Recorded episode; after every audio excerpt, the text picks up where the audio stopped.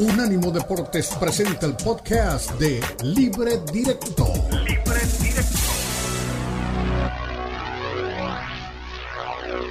Libre Directo en Unánimo Deportes.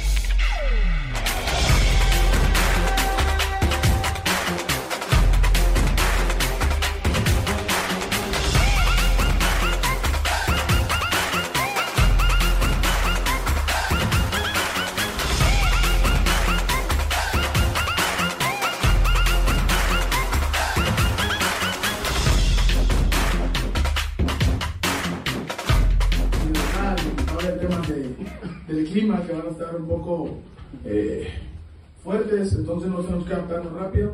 Sabemos lo, que pasó o el tiempo que tuve poco con Jurado. Sabemos que es un, buen portero. Eh, obviamente tenemos que trabajar el partido, tenemos que eh, hacer llegadas, ¿no? tenemos que pisar el área, tenemos que ser ofensivos, tenemos que adaptarnos rápido a la cancha, al viento.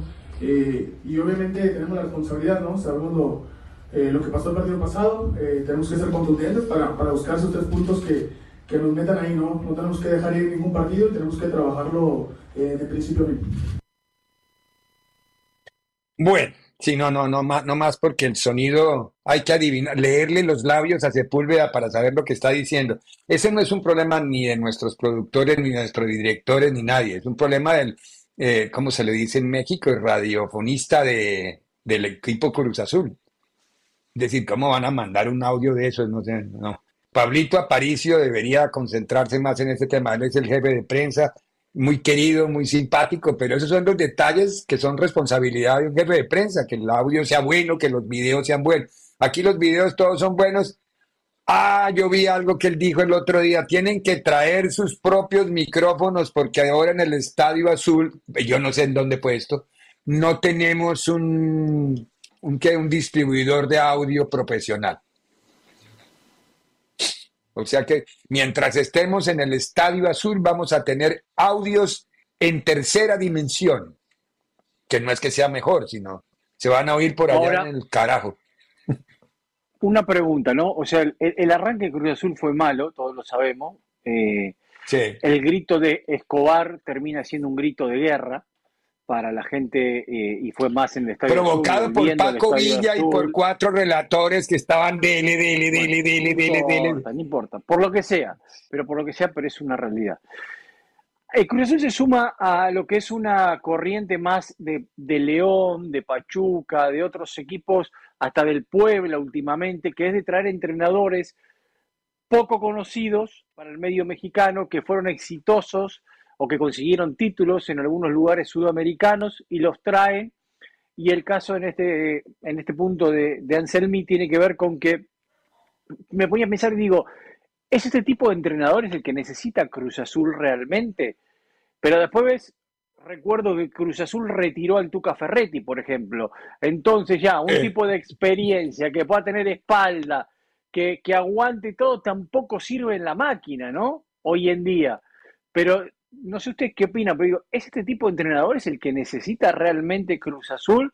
Porque me parece que es una institución muy grande, con una historia también muy grande, y que algunos jugadores quizás no le crean tanto a este tipo de entrenadores tan jóvenes, y necesitan tener enfrente un tipo que tenga mucha experiencia, mucho peso, mucha espalda, que, que sepa que los va a tener cortitos, ¿no? Sí, sí es posible, pero si no aguanto a Tuca, ya pasaron de los Joaquín Moreno a Tuca Ferretti, de Tuca Ferretti habían ido a... ¿Cuántos técnicos han pasado por Cruz Azul y se los ha devorado la institución? Sí, sí, sí, pero es de, técnicos espectacularmente buenos a otros. Anselmi no tiene la culpa, a él lo eligieron para este proyecto. Eh, cuando lo escucho hablar, lo escucho con esa ilusión de un técnico joven, inclusive con, con buena onda, ¿no? Porque se escucha pues que se le gusta estar cerca del jugador, que a lo mejor se preocupa, que quiere ser amigo.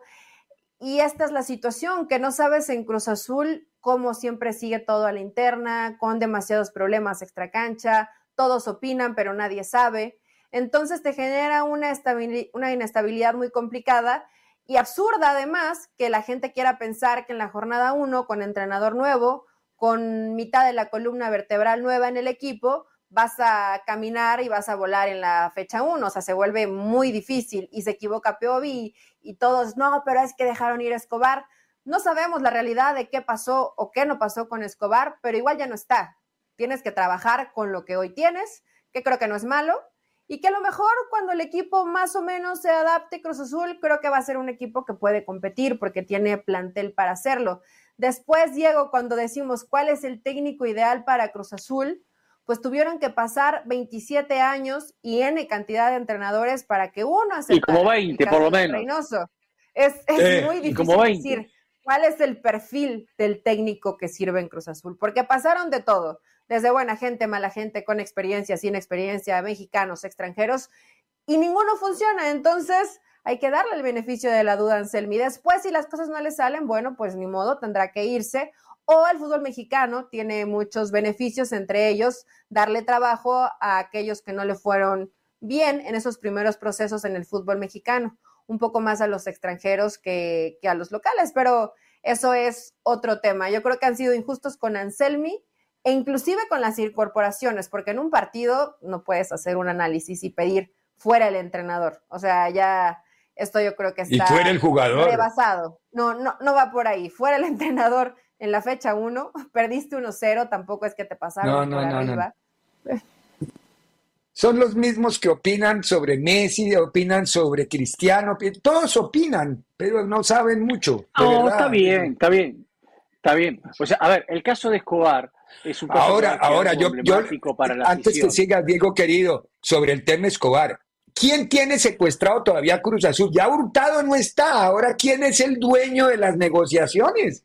Porque por ahí creo que pasa todo el lío. Me dicen que lo que le gritó Escobar a Anselmi fue, usted no me pone porque yo no soy parte de la cifarra suya.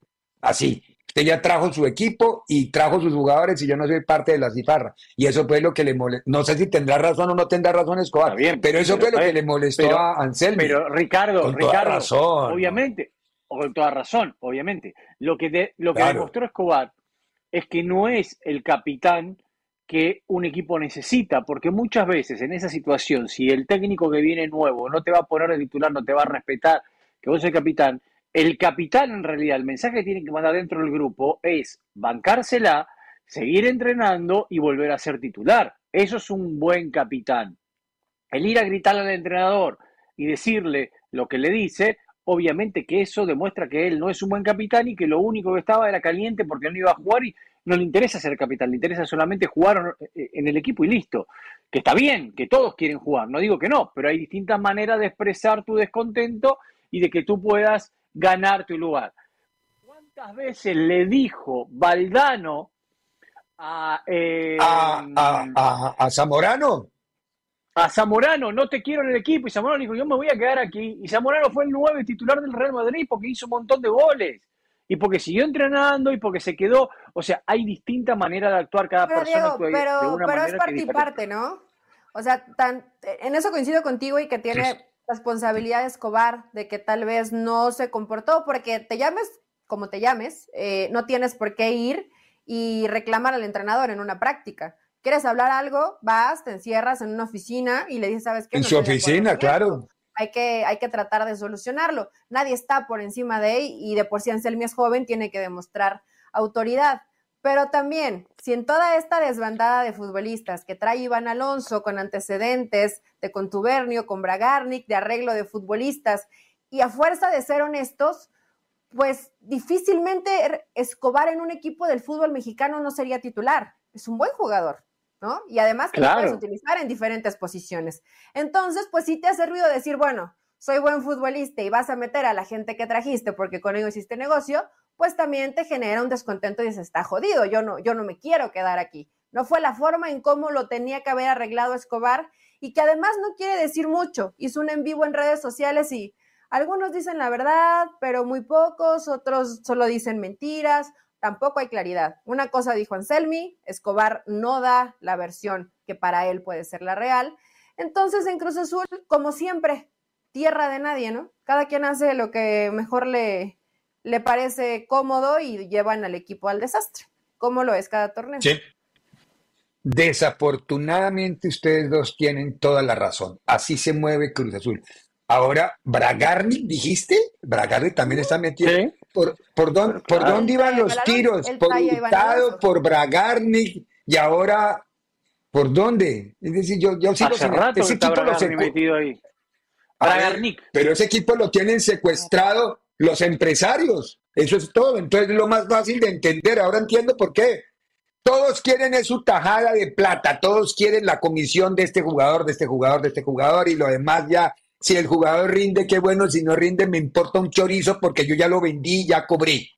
Así es muy complicado que pueda funcionar una institución seria y que sea buena, competitiva, Pero eso deportivamente lo hablando. Eso lo permiten los directivos de Cruz Azul porque ellos también tienen su De acuerdo, de acuerdo. El problema es de Velázquez ah. y su rosca directa. Claro, claro. No. no, y eso ha sido años. Le podemos poner hoy nombre y apellido, pero Hurtado, o sea, ¿cuántos años no estuvo ahí en Cruz Azul? Y hoy podemos a lo mejor cambiar el nombre, pero siguen habiendo los mismos problemas. es lo mismo. Ahora, no quiere decir que todos los jugadores que acomode Bragarnik sean malos. También eso es cierto. O sea, ha habido buenos, ha habido malos. De lo mejor que ha traído a Cruz Azul, probablemente fue Marcone y se lo llevó. Entonces, pues sí, ya tiene, ya tiene ratito que no, que no trae muy, muy, muy buenos futbolistas a Cruz Azul específicamente porque él realmente cobra en la nómina de Tijuana. O sea, él está en Cholos. Ya todo lo demás. ¿Quién movió, a los, ¿quién movió a los colombianos? A los colombianos Castaño, Dita y Cambindo. ¿Quién, ¿Quién fue el empresario de eso? Porque a mí me da la impresión que ahí hubo un business. Pero serio. Pues, según yo, creo que dos sí eran de Bragarnik y otro no. Otro, eh, no me acuerdo cómo se llama esa eh, empresa de promotores donde está Lalo Hernández, pero no, no, recuerdo el nombre. Ricardo, todos están coludidos, pero te digo que cuando entran a Cruz Azul parece que les entra un virus de juego mal y soy un desastre. Y te ponía el ejemplo con Cambindo. Lo vimos el fin de semana con Necaxa, bastante cumplidor a referencia de lo que vimos con Cruz Azul, que fue un desastre, ¿no? Entonces, eh, todo se hace mal. Bueno, desde que están persiguiendo a Billy. No, no, pero lo bueno, lo bueno de esto es. Todos sabemos dónde está, menos la lo bueno de esto Es, claro, lo bueno de esto, Eli, es que Cambindo va a Cruz Azul, es un desastre y se queda en el fútbol mexicano. Lo contrata el equipo. Eso es buenísimo, es espectacular. O sea, el negocio y rinde. Y en el otro equipo termina siendo figura. En el otro equipo termina siendo figura. Negocio es negocio. No, no. ¿Cuántos no siguen ahí encontrando y buscando equipo y al final pescan algo ahí de última? Hay unos que hacen mejor negocios que otros, como lo que decías de Chivas. Increíble que compras algo en 20 pesos y tienes que venderlo en un peso. Solamente Chivas. No, no, no. Pero aparte, pero aparte, pero ojo, de los últimos 100 millones de dólares, de los últimos 100 millones de dólares que Chivas gastó en compras, creo que recibió el 10% en ventas. ¿No? Hijo, qué horror. a ver, a Peláez le dieron 35 millones de entrada y después gastó en el negocio de Alexis Vega, gastó. Sí, creo que no, no, no fue tanto. No, no, no fue tanto. No, no, Alexis, Vega costó a Chivas 10 millones de dólares. Alexis Vega costó a Chivas 10 millones de dólares. 10 millones de dólares. Sí, sí, sí. Pero habían gastado en total 50. 50 en ese momento. Habían gastado 50 millones. De esos 50 millones que se fueron, recibieron un y medio por Alexis Vega. ¿Cuánto por el Chicote Calderón? Nada. Cero. Cero. Cero por el Chicote Calderón. ¿Cuánto, cuánto por eh, eh, Peña? No, eh, cero. Por Peña también cero. Dieter. fueron tres. Villalpando cero. los que vinieron. Eran Dieter, Villalpando, Alexis Peña, el Chicote Calderón y, y Alexis Vega gastaste 50 millones y los dejaste ir por dos, dos y medio. Te los pedí porque no sirvieron para el Chivas, porque no se adaptaron. o sea, hay algo muy extraño en todo eso. Sí, no, no. Una de dos. O que son rebrutos para las matemáticas o que hay un vivo que se le está embolsando plata. Quiero pensarlo primero, que es lo primero. No me consta lo segundo. No sé qué sería peor, ¿eh? Se ve que no leyeron el valor, pero pues igual 5 más 5 sabemos todos que es 10, no, o sea, no es tan Yo odié a Valdoro, no, a mí no, me nombre no, muchas ese veces, ¿eh? ese cubano Hay veces no que me lo ¿eh? nombre. Hay veces que no, ¿eh? Cuidado, ¿eh? Hay veces que uno va a uno da dos, tenga cuidado, señora, ¿eh? No, no es así. ¿eh? ¿A veces da tres? No, muchas veces no. ok. Es, el enfermo de, el enfermo de dos más uno. Tienes ah, tres. Empezamos a y terminamos hablando de lo mal que hace sus negociaciones Chivas, que no está tan alejado Rayados. Acuérdense cuando vendió a Pizarro y recompró a Pizarro en mucho más dinero. O sea, ay, fútbol mexicano. Otro más. Es verdad. Otro más. Pero bueno, eh, bueno, el fútbol mexicano, bendito fútbol mexicano, nos da de qué hablar y da plata a todo el mundo. Lástima que en la repartición de plata no nos cae nada, ¿no? Digo, lástima, sí, porque la plata cae donde tiene que caer, al fin y al cabo. Al vivo y al, bueno, y al jugador de fútbol, si es que le cae. Tenemos que ir a la pausa, la vuelta de la pausa, más de la Copa del Rey. Mañana hay un partidazo. Ya, ya hoy hablamos del Barcelona Unionistas, ahora toca el Derby versión 2 y queda faltando la versión 3 del Derby. El Derby versión 2 que será en el estadio del Atlético de Madrid. Hablaron Simeone y Carleto en la mañana de hoy. En breve continúa Libre Directo en Unánimo Deportes. Unánimo Deportes Radio. Suscríbete a nuestro newsletter en unánimodeportes.com. Recibirás información y análisis únicos cada semana.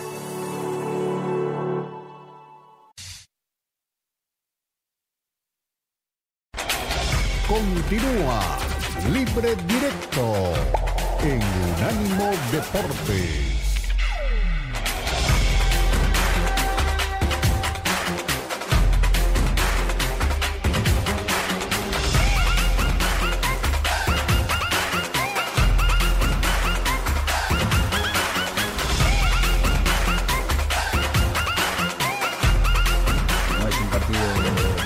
más de todo, porque obviamente también tiene una eliminatoria eh, por medio. Siempre los partidos de liga mm, son muchos, en este no hay margen ni para ellos ni para nosotros.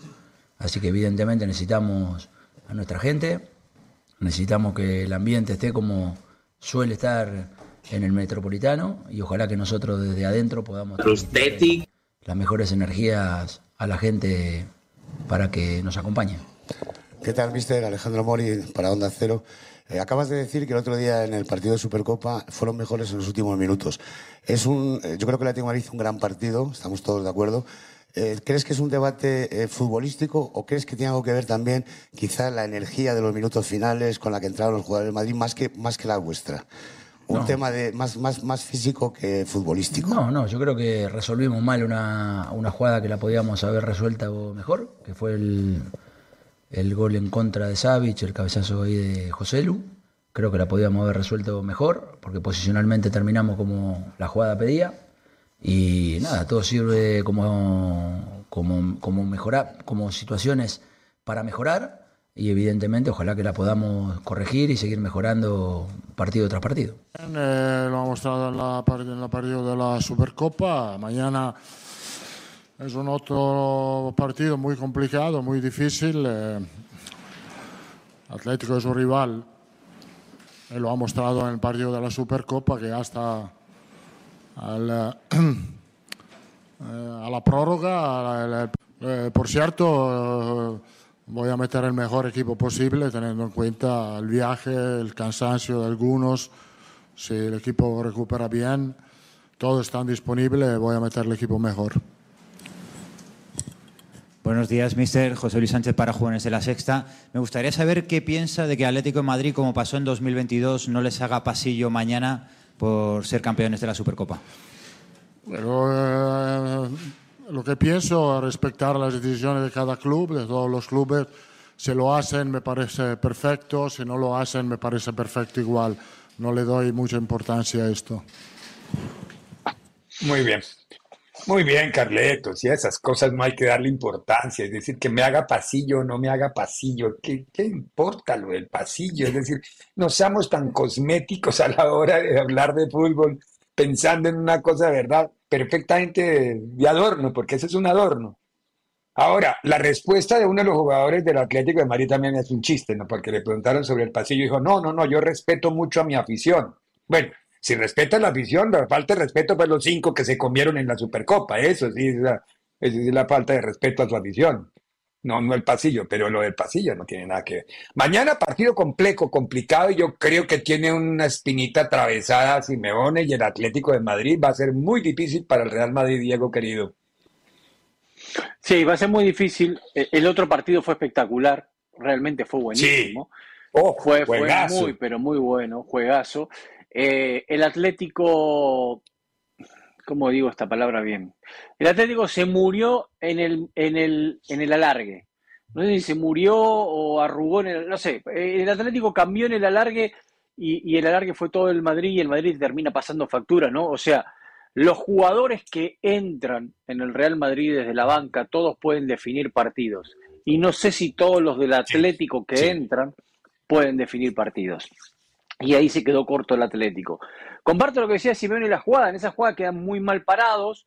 Hay, no me acuerdo quién es, que sale, si es Jiménez o, un volante que sale a buscar muy lejos a Carvajal, que venía subiendo por ahí, deja el hueco en el centro. Es Jiménez. Ya Jiménez llega tarde a, cubrir con el, en el salto y la pelota lo supera y, y, bueno, y le terminan marcando ese gol, ¿no? Eh, y ahí se descompone un poco el Atlético de Madrid. Pero igual el Atlético tiene que entregar un poco más en algunos momentos de juego, a pesar de que esta versión es mucho más ofensiva. Creo que desde los años que está el Cholo Simeone, este año ha sido el más Esta es la más ofensiva. Sí, señor, totalmente de acuerdo. Ahora, ¿cómo explicar? A mí hay algo que físicamente no me ha cerrado.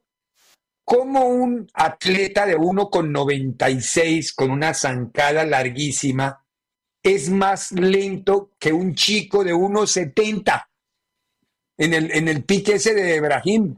Bueno, y ojo lo que, pasa no es que usted no sabe, de desgaste no sabe, porque no sabe de física, tiene que aprender la gravedad. Sí. El centro de gravedad, la gravedad, la, claro. La no, no, no, no, no, el centro de gravedad no juega ya nada, nada, nada. Eso no es patinaje, que es donde uno necesita un centro de gravedad. No, no, no, claro, eso no es patinaje ni, ni ciclismo. Ricardo Mayorga, Ricardo Mayorga, los corredores de la NFL, lo más rápido, perdón, Lee, son todos enanos. No, de acuerdo. Ah, los, corredores. pero sí son, no, son bajos. Sí, son más bajitos. Son, más bajitos. Pero, pero compiten con otros muy iguales a ellos. Es que aquí era 26 centímetros de diferencia y arrancó con ventaja Oblak. ¿Cómo? El otro parecía que el, conejo de Energizer. Lo pasó de largo. No. Pero ¿cuánto, ¿cuándo corre un arquero? ¿Cuándo corre un arquero? No corre un barco. Pero, pero ahí es donde tiene que demostrar que está preparado físicamente para regresar. Entonces, ¿para qué fue a cabecear? No, no, no. Además me causó pues gracia, de verdad. Es que era el enano ganándole al gigante, la zancada. Eso es como si alguien, un enano le gana a Usain Bolt. No le va a ganar, porque Usain Bolt sabe correr. Pero no, no, no. Ahí estamos hablando de, de, otro tipo, ahí es de potencia. Bueno, esos son temas eh, que no van con el fútbol, aunque sí, ¿Cómo que no? Ser un gran partido, ¿no? Pero puede ser un gran partido. O sea, yo la verdad espero, inclusive un partido muy similar, me refiero a la forma en cómo se va a jugar. Uy, qué rico eh, sería. Eh, fue, fue buenísimo. Yo, yo esperaba mucho menos de ese partido y me terminó sorprendiendo. ¿Por qué esperaba mucho menos? por todo el desgaste y los compromisos que se vienen después. Pensé que iba a ser más reservado, que no ibas a quemar tus naves y creo que los dos jugaron a tope eh, y se exigieron a, a, lo máximo, que eso fue lo que agradó de esta primera prueba. Ahora veremos la segunda prueba y esperemos que a Simeone en esta propuesta, que sí es un poco, poco más ofensiva, nunca va a cambiar Simeone su estilo, su forma y eso va a ser su sello en el equipo que esté dirigiendo pero que no le dé miedo, ¿no? Que si tienes la propuesta, que si tienes eh, además los elementos para hacerle daño al Madrid, que vayas y lo busques hasta el final. Creo que eso la gente se lo puede llegar a agradecer y es una forma de competirle al Madrid, porque lo, se lo mencionaba Ricardo la otra vez, digo que no estabas con nosotros. Qué jodido es medirte ante el Madrid, porque en un lapso del partido donde piensas que lo tienes dominado, dudas en sigo apretando, eh, me paro un poco mejor, cierro el partido y con el Madrid esto siempre parece suicidio, porque te cambian la historia de, un momento a otro. Pero espero un buen partido. Y me gustaría que en esta ocasión ahora lo ganara el Atlético para que se repartan. 1-1. y nos vemos en la tercera vuelta. A ver, eh, a mí me quedó una jugada o un momento bisagra de ese partido, no sé si Diego lo precisa. Lo comenté para mis adentros que estaba sentado viendo el partido así más bien concentrado. Dije, se cantó Simeone ahora.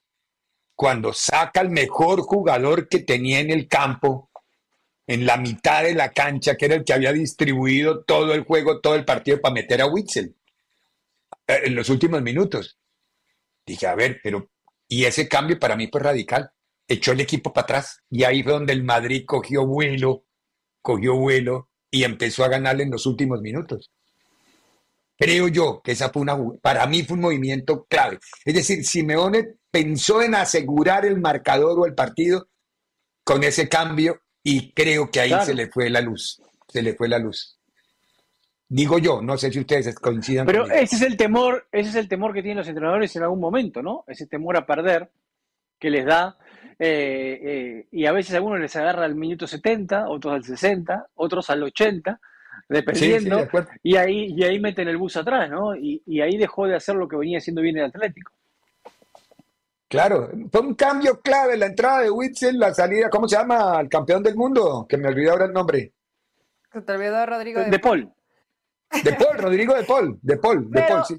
la salida de, de, Paul había sido el mejor jugador de la cancha. De muy alto desgaste, de Paul ya sabemos que es un perro de cacería porque lo es, y es el futbolista que yo al menos si fuera Simeone, no lo sacaría. Yo no lo toco. A menos que él me lo pida. Exacto. Al menos que él me lo pida, ¿no? Porque sé, sé los pulmones que tiene y aunque tal vez las piernas no le den, lo va a intentar hasta el final. Pero veías el partido, ya mucho desgaste físico, doy un poquito más de equilibrio en el medio campo con gente que entra fresquita de piernas y pues tienes enfrente al Madrid. Y no, no, le regaló 10 y le regaló 15 metros en ese momento al Madrid, al Madrid a esa altura y con esa bien, Pero el Madrid en ese momento ya tenía mucho más dinámica que el Atlético, ¿eh? Sí, de acuerdo, pero, pero se le estaba yendo ya encima. Pero justo hace ese cambio con, la única fórmula o la mejor fórmula que tenía el Atlético de salir con Don Rodrigo. además, los cambios de frente de Paul todo el partido fueron de lujo. Era, era la brújula del equipo en la mitad. Que muchas veces De Paul tiene una expresión corporal de cansado. ¿Vio? Parece que y no está cansado.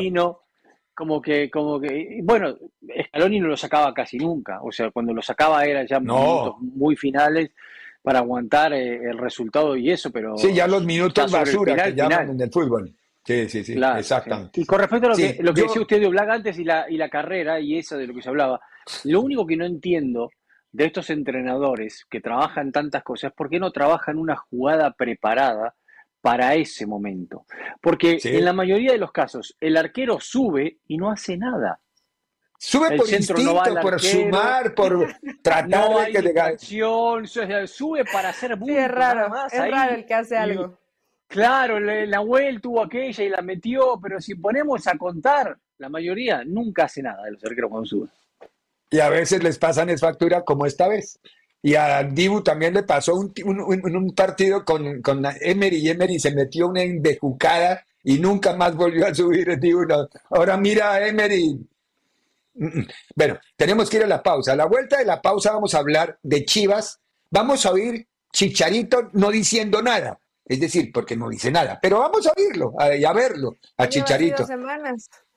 ¿Y el vocero qué dijo? ¿No dijo nada todavía el vocero no? Todavía el vocero tampoco ha expresado mayor cosa. Y, ¿qué? y después hablamos de, de, los chicos de Santos, que también es importante, Acevedo, que se lesionó, pero creo que va a jugar el fin de semana. Para mí que la lesión de Acevedo fue una lesión de orgullo. Él no tenía nada en el partido pasado y, y se fue de la cancha y le costó el empate. Le costó el empate porque la jugada antes de salir Acevedo, ¿se acuerdan cuál fue? Que se fue en blanco por un balón, se va en blanco y queda y todo el mundo dice, se equivocó Acevedo y él ahí se lesionó, se le lesionó el orgullo, porque va a jugar este fin de semana, no tenía nada más. A ver, pausa y regresamos con Chicharito. Continúa libre directo en Unánimo Deportes. Unánimo Deportes Radio.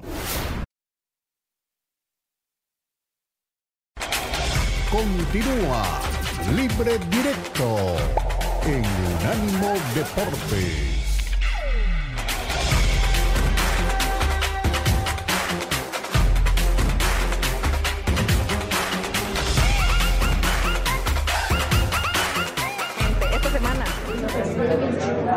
Sí. Esta semana. En la, en la mejor ciudad de México, yo creo. En la mejor. No, esta semana no. Esta semana no. Pero la mejor ciudad, ¿cuál es la mejor ciudad de Chihuahua. Qué raro que vayas a ir a Chihuahua. Qué raro. No mamen, Chihuahua. ¿Cuál es la mejor ciudad de México? No sé. O sea, yo no soy de México. Yo quiero saber cuál es la mejor ciudad de México. ¿Cuál es la mejor ciudad de México? Dinos.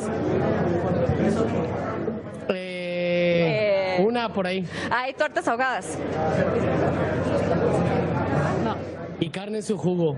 Y menudo. Ay, birria. ven. Ah, bueno. La otra semana, esta semana. Sac- Sacando todo. Dinos algo. Con la tuya, pues que de momento no. Oye, sacando todo. Dinos algo. Bueno, a ver, tortas ahogadas, menudo, birria, eso es Guadalajara, ¿cierto? Es decir, no, no, no, no estamos Sí. descubriendo absolutamente nada. Es decir, salió a Eso hacer un stream, es Guadalajara, no hay drama, pero ¿por qué no se ha anunciado? Hay diferencias económicas entre Chivas y Chicharito, entre el promotor, perdón, el, el manager de Chicharito, el representante y el jugador, porque esto estaba anunciado desde hace ya dos semanas. Y nada, sigue dando vueltas al Pues según lo nada. quieren hacer como espectacular, preparar el video, o sea, algo muy rimbombante, que bueno, está de acuerdo a que el regreso, regrese el hijo pródigo a Guadalajara, o así al menos lo menciona nuestro querido Sergio Dip.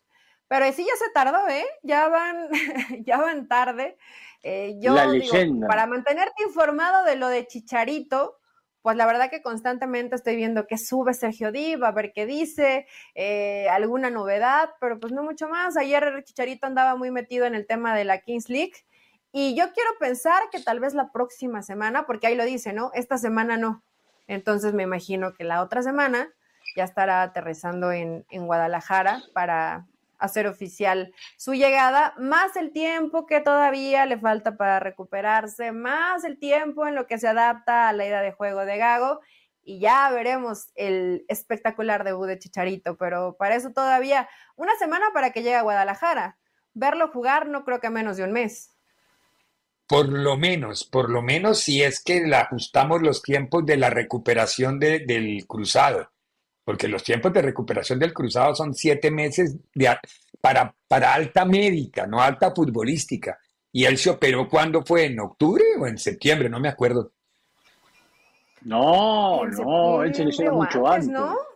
Sí, Sí, como- antes. Claro, según yo, Sí. como entre julio y agosto se operó Chicharo. O sea, ya tiene, sí, sí. ya tiene un ratito. Lo vamos a buscar, pero ya le digo, eh, qué pena, ¿no? Que Guadalajara tenga que esperar tanto para tenerlo.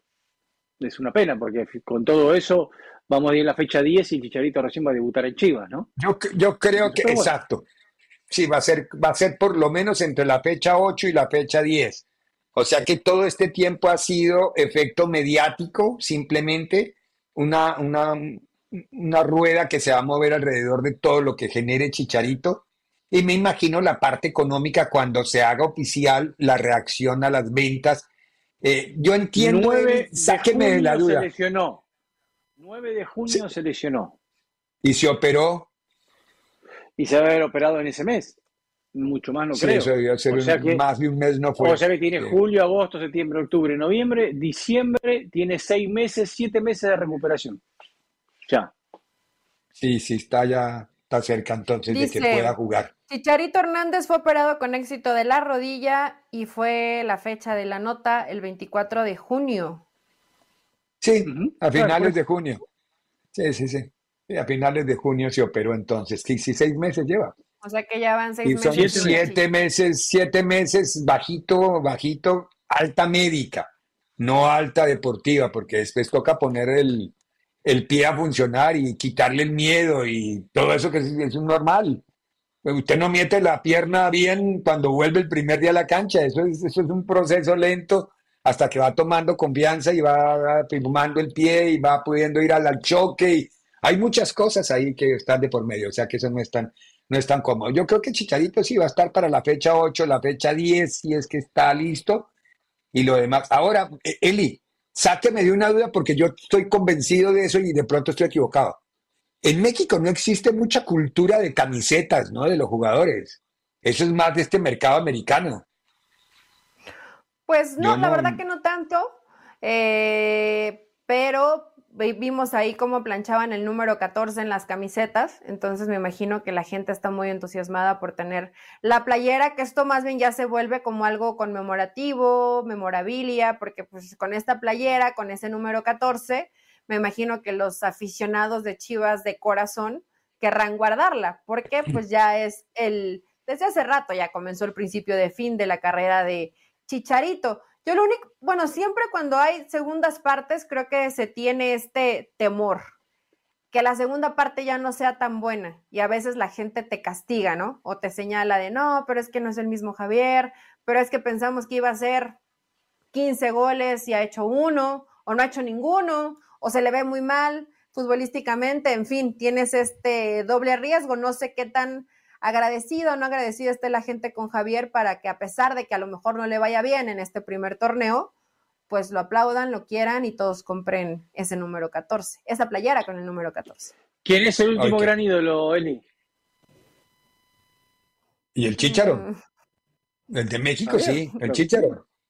Sí. No, de Guadalajara, Chivas El, Chicharo después, de, después de, de, Hugo y de Rafa, el Chicharo como futbolista. No, pero te refieres en Chivas, ¿no, no digo? Guadalajara, en, en Chivas, en Chivas, Guadalajara. Ah.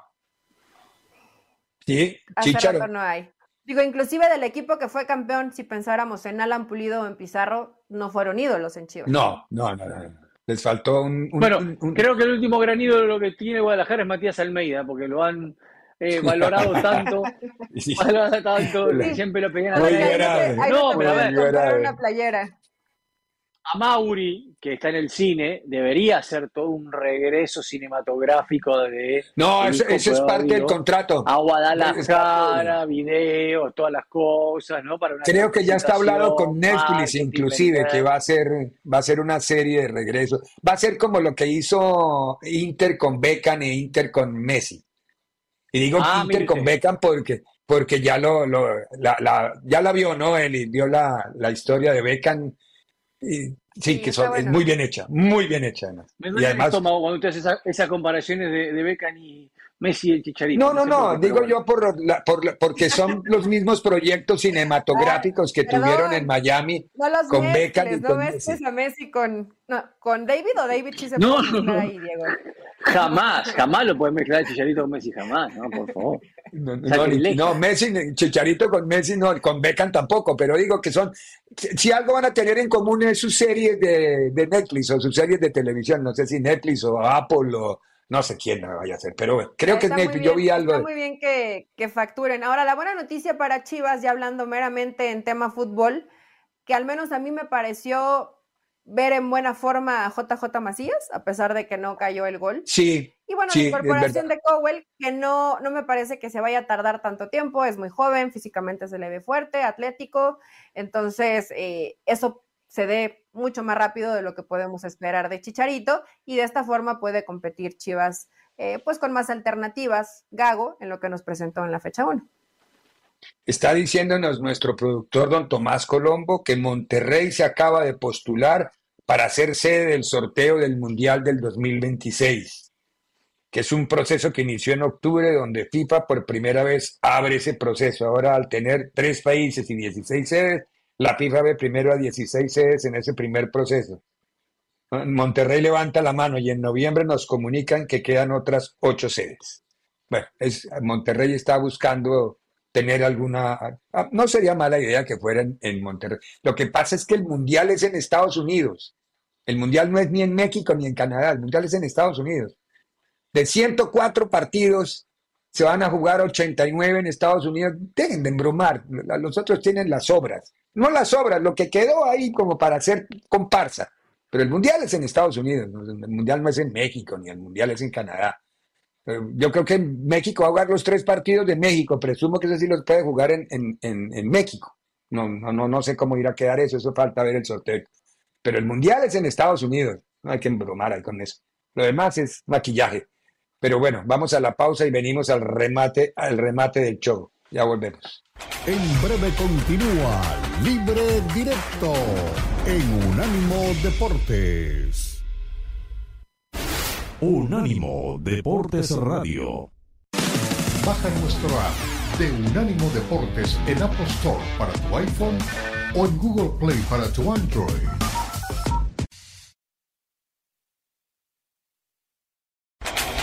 Continúa Libre Directo en Unánimo Deportes.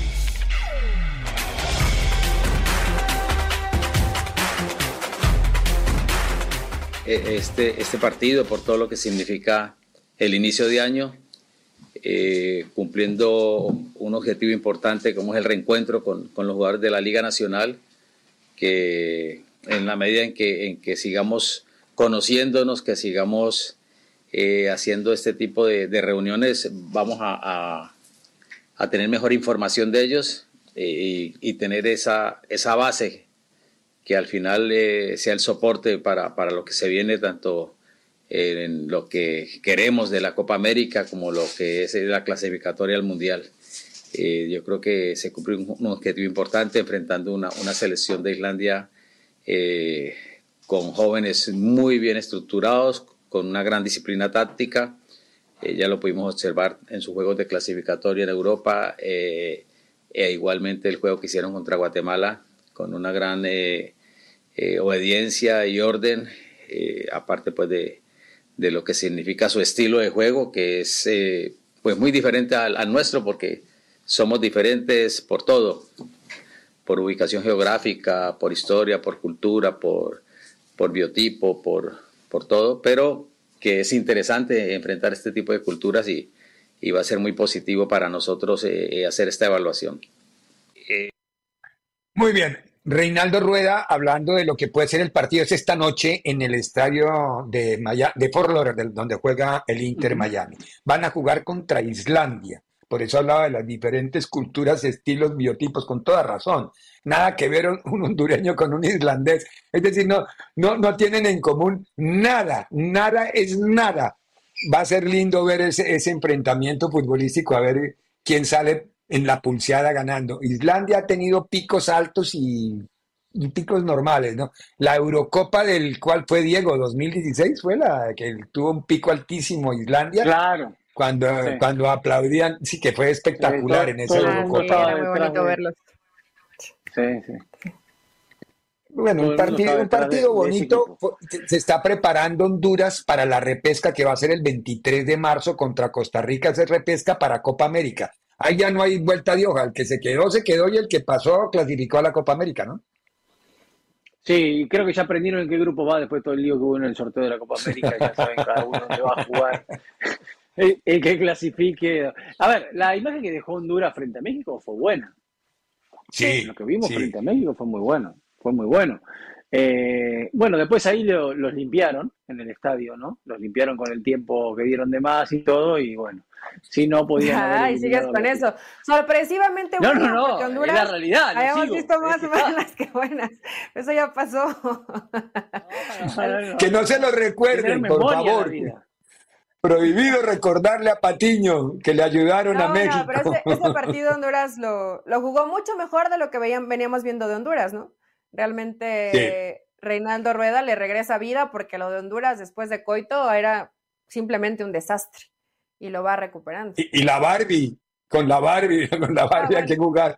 Nunca entendía que... Estuvo y no estuvo. Pero bueno, a ver, esta noche un bonito partido. Eh, no sé si se va a ver a través de alguna televisora, me imagino que será TVC en Honduras y, y por ahí la podemos bajar para mirar un poquitito, eh, para ver qué cara tiene esta Honduras y qué cara vemos de, de, Islandia. Y sobre todo ver a Islandia jugando fuera de su hábitat, porque ellos son muy buenos allá como los pingüinos, en medio de la nieve. Ahora hay que verlos en el calorcito de Miami, que, que es de lo poco calientito que tiene Estados Unidos por estos días, ¿no? Lo demás hay invasión polar en todo el resto de la Unión Americana. Es increíble las temperaturas y, bajas. Y acá va a llegar un poquito también de un poquito de frío, pero muy poquito. Eh, algo con respecto a Miami, recién llega Patiño también me escribía con respecto a eso. Eh, Inter Miami se hace los servicios de Nicolás Freire, el zaguero central que tenía Pumas. Sí. Él se iba a Grecia con Olympiacos, creo, y fue ofrecido y Miami lo ve con buenos ojos porque está buscando un zaguero central, quiso al de Boca, le pidieron como 10 millones a Medina, después eh, eh, la otra opción era el zaguero central que tiene sub-23, Banfield, no me acuerdo el nombre del chico, que también es bueno, pero también era un gasto grande y de esta manera tienen un zaguero central con eh, experiencia a bajo costo, a préstamo e influye poco dentro del plantel salarial, digamos, ¿no? De la nómina del equipo. Simpática la foto, en una foto del Inter Miami con la camiseta de Pumas. Chévere. Todavía no lo hacen oficial. claro. Ah, bueno, Jesús Moya, mire, los mensajitos, ahí está, para Mayorga. Tiene razón Jesús, qué necio es el señor Mayorga, tiene razón Jesús. Unánimo Deportes Radio. Este fue el podcast de Libre Directo, una producción de Unánimo Deportes.